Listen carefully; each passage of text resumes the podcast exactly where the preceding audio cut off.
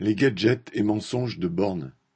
Mon objectif, c'est que les salariés n'arrivent pas cassés à la retraite, a déclaré la première ministre Elisabeth Borne, samedi 14 janvier sur France Inter.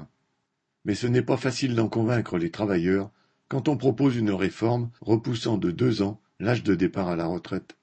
Nous allons créer un fonds de prévention de l'usure professionnelle doté d'un milliard d'euros, a déclaré Borne. La somme élevée annoncée est faite pour frapper les esprits mais aucun détail de plus n'a été donné sur ce fonds, qui reste bien mystérieux.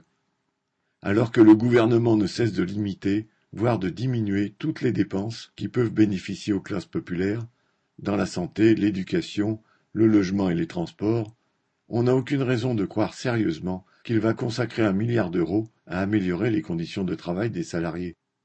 Autre mesure annoncée, une visite médicale sera obligatoire à 61 ans pour les salariés qui exercent des métiers pénibles. Désormais, grâce à un avis médical, il sera possible de partir plus tôt, a assuré Véran, le porte-parole du gouvernement. Comment une telle mesure pourrait-elle s'appliquer alors que les entreprises, parfois même les plus grandes, sont devenues de véritables déserts médicaux, sans médecins du travail, ni même infirmerie?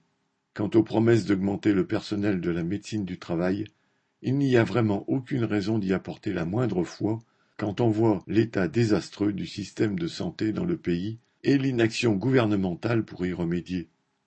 Enfin, dernière trouvaille, Borne a annoncé la création d'un index senior, entre guillemets, destiné, selon elle, à modifier les comportements des entreprises et les inciter à garder les salariés les plus âgés au lieu de les licencier.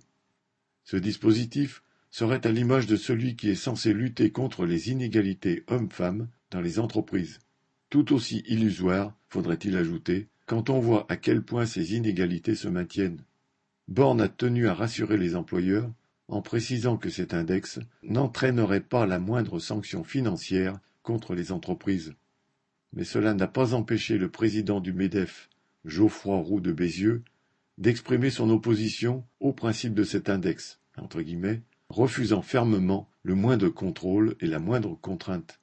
Autant dire que les patrons continueront de faire ce qu'ils veulent en fonction d'un seul objectif, augmenter les profits. Marc Rémy